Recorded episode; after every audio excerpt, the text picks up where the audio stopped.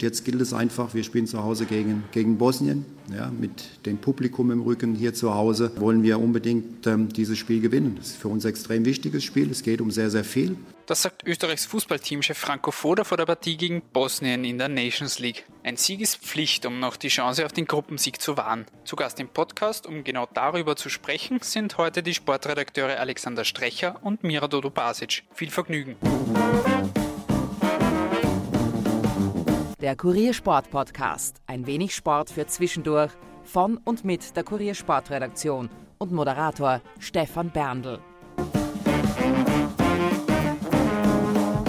Servus Alex, Servus Mirat. Lasst uns ein wenig über das Nationalteam reden. Es stehen jetzt zwei Spiele wieder bevor. Die letzten beiden in der Nations League Gruppenphase gegen Bosnien und gegen Nordirland. Bevor wir aber über diese beiden Spiele reden. In den letzten vier Spielen gegen Schweden, Bosnien, Nordirland und Dänemark hat es zwei Siege und zwei Niederlagen gegeben. Teamchef Franco Foda hat sich bei der Pressekonferenz letzte Woche, als er den Kader bekannt gegeben hat, jetzt für die kommenden Spiele auch zur eher mäßigen Leistung gegen Dänemark geäußert. Und das hören wir uns ganz kurz an. Wenn man ähm, das Spiel in Dänemark etwas tiefer betrachtet, äh, gab es auch sehr, sehr gute Phasen. Ja, gerade auch am Beginn des Spiels, in den ersten 20 Minuten, haben wir, haben wir relativ gut nach vorne gespielt. Das Problem war einfach in der letzten Zone. Oft hat der letzte finale Pass gefehlt. Wir waren, hatten am Anfang die Riesenmöglichkeit von Schöpf in Führung zu gehen und haben eigentlich den Gegner bis zu diesem Zeitpunkt relativ wenig zugelassen. Haben defensiv eigentlich gut gestanden, waren sehr kompakt und zweite Halbzeit hatten wir auch unsere Möglichkeiten, den Ausgleich zu erzielen.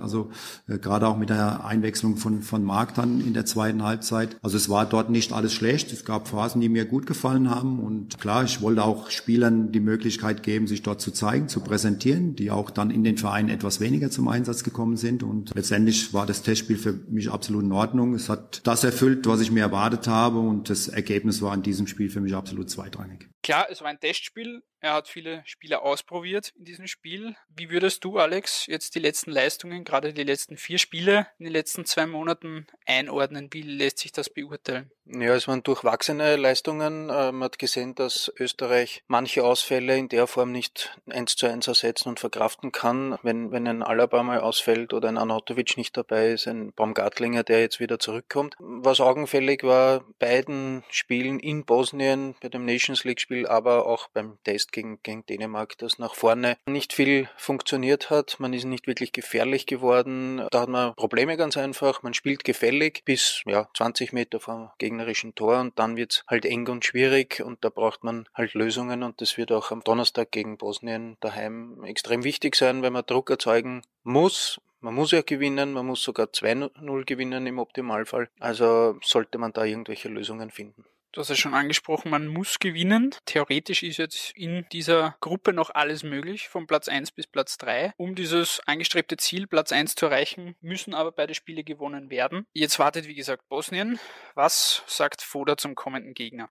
Jetzt gilt es einfach, wir spielen zu Hause gegen, gegen Bosnien. Ja, mit dem Publikum im Rücken hier zu Hause wollen wir unbedingt ähm, dieses Spiel gewinnen. Das ist für uns ein extrem wichtiges Spiel. Es geht um sehr, sehr viel. Der Modus ist ja nicht so einfach zu verstehen in der Nations League. Also da gibt es viele Parameter auch zu beachten. Wichtig wird sein, dass wir da eine gute Strategie entwickeln, dass wir auch die nötige Ruhe und Geduld haben im Spiel.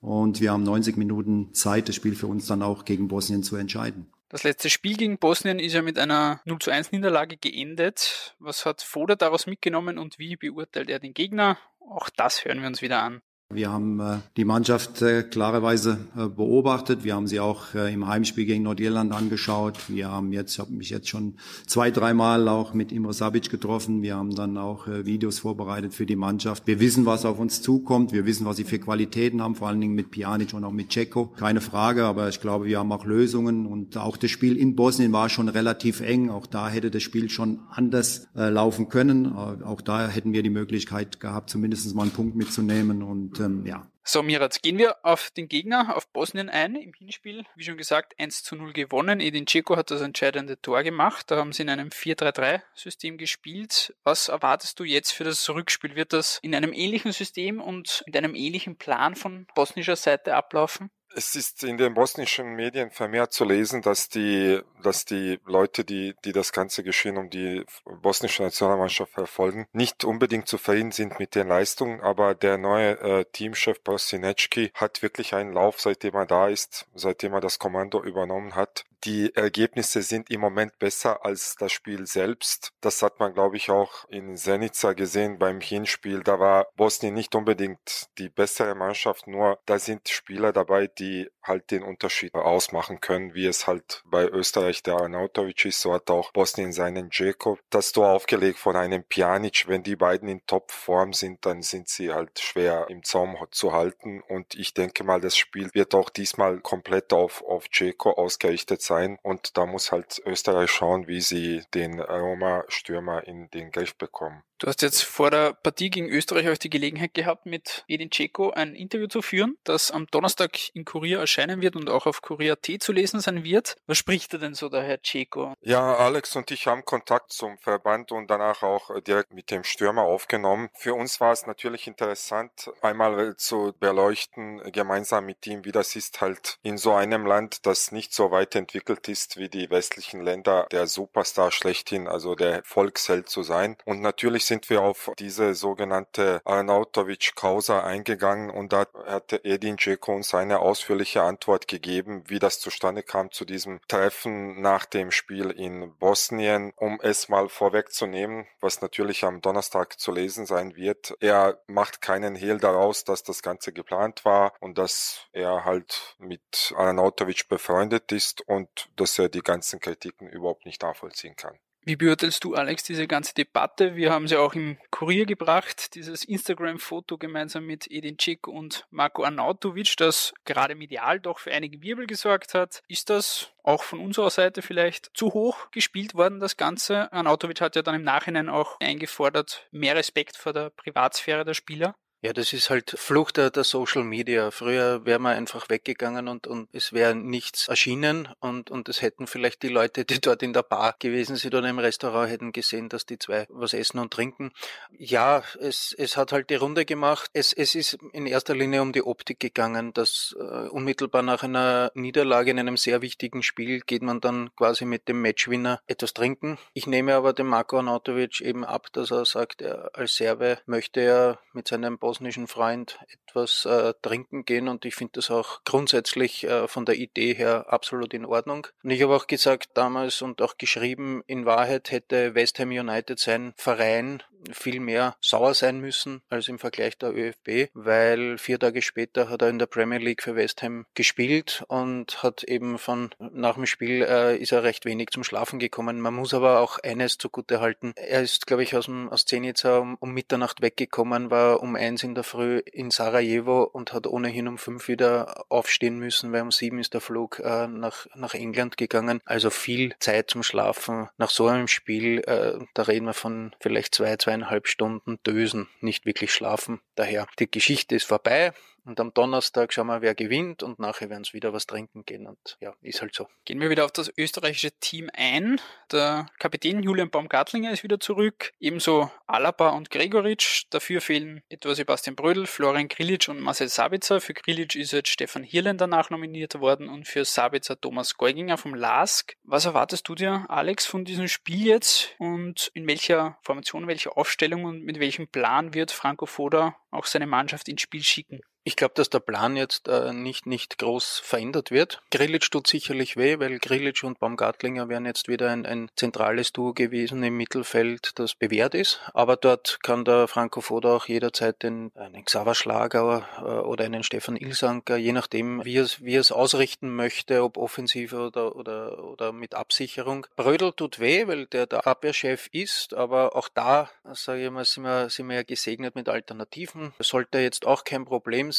Gregoritsch ist jetzt nicht die, die allererste Wahl, sage ich, weil da, da ist die Frage Burgstaller oder er oder vielleicht Anatovic sogar vorne. Zuletzt war Janko halt für Gregoritsch da. Ja, die Frage wird sein, eben, wie kann Österreich das anlegen? Sie müssen nicht nur gewinnen, sie sollten auch vielleicht mit zwei Toren Unterschied gewinnen. Das ist eine, das verschärft die Aufgabe natürlich. Und dann wird halt äh, angenommen, man führt 1 zu 0 und dann wird es halt interessant sein, wie, wie geht man vor? Reicht das 1 zu 0? Gibt man sich damit zufrieden oder, oder spielt man auf das zweite Tor? Was wäre wenn? Ne? Also aber die, die Überlegung muss halt der Teamchef im Kopf haben und das muss man einmal durchspielen, damit man dann nicht von der Situation überrascht ist. Wie wichtig wird es dann sein, Mira, du hast die Superstars schon angesprochen, einen Cek und einen Pjanic da in den Griff zu bekommen am Donnerstag? Ja, sehr wichtig, weil in diesem Interview, das wir mit äh, Edin Dzeko geführt haben, hat er es nochmal betont, das bosnische Team befindet sich gerade in so einem Generationswechsel. Pjanic und Dzeko sind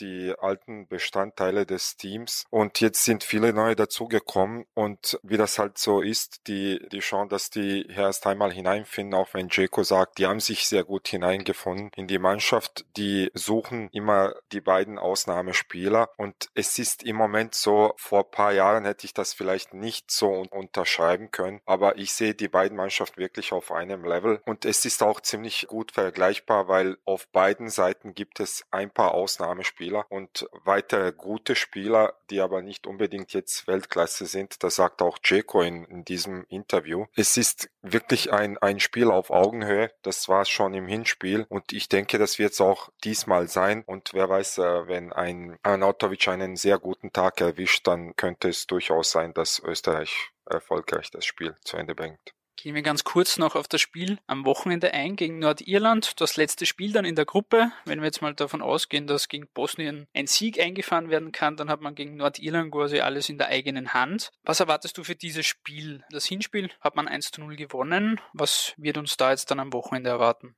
Ja, es wird wahrscheinlich wieder der typische Gang in britischen Stil. Voraussetzung, dass es wirklich in den eigenen Händen ist, eben der Sieg. Und dann wird man am, Donnerstagabend dann so, so ab 23 Uhr wissen halt, wie die, wie die Ausgangslage ist und was man benötigt. Und weil, wenn, wenn das nicht gelingt und Bosnien äh, ist quasi Gruppensieger, dann geht es für Österreich ja nur um den, den Abstieg zu verhindern. Ist wieder eine ganz andere Ausgangsposition. Aber Nordirland auswärts in Belfast, das war noch nie leicht und warum sollte es jetzt leicht werden? Ja, die Nordiren spielen nicht nur diesen britischen Stil, sie, sie können auch, so wie im Heimspiel gegen Bosnien, da haben sie eigentlich das Spiel dominiert und haben dann die Tore bekommen bekommen, aber mm, da waren sie dominant und die bessere Mannschaft, was man so immer gesehen und gehört hat. Ja, da muss man sich auf einiges einstellen und einfach dagegenhalten und dann die spielerische Qualität, die Österreich sehr wohl hat, dann eben ausspielen. Zum Abschluss noch ganz kurz die Frage. Wir haben ja im Vorhinein dieser Nations League viel auch darüber gesprochen, was da jetzt auf uns zukommt und da hat es ja auch viel Diskussionen gegeben rund um das Format und die Verständlichkeit des Ganzen. Jetzt haben wir quasi Halbzeit in dieser Gruppenphase. Wie fällt euer Halbzeitfazit aus? Was läuft gut mit diesem Format? Was ist eher schlecht?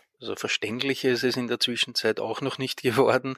Es ist gut, dass, dass es offiziell Bewerbsspiele gibt und äh, dass das keine Freundschaftsspiele sind oder Testspiele. Es geht um etwas, auch wenn es vielleicht da und dort nur so ein bisschen Pseudo ist, aber es geht immerhin um etwas. Man hat ja gesehen in Dänemark und da auch daheim gegen Schweden, so Testspiele, man kann sich das hundertmal vornehmen, dass man da voll geht und 100 Prozent gibt und so weiter und so fort, aber unterm Strich geht's halt doch dann nicht um das, wie jetzt gegen Bosnien und Nordirland. Das ist was anderes und das ist halt dann, wenn es mehr von diesen Spielen gibt, wo es um Punkte geht, ist das für alle Beteiligten definitiv besser. Ich sehe das ähnlich wie der Alex, wobei ich noch anmerken möchte, dass ich finde, dieses Format vor allen Dingen für die kleinere Nation ein Gewinn ist. Man muss ja, letztens haben wir die Meldung bekommen, dass der Sieger äh, einer Gruppe bis zu drei Millionen an Einnahmen bekommt und das ist dann für kleinere Verbände wie beispielsweise einen bosnischen Verband schon ganz viel Geld, das man gut investieren kann. Und von daher denke ich, so was man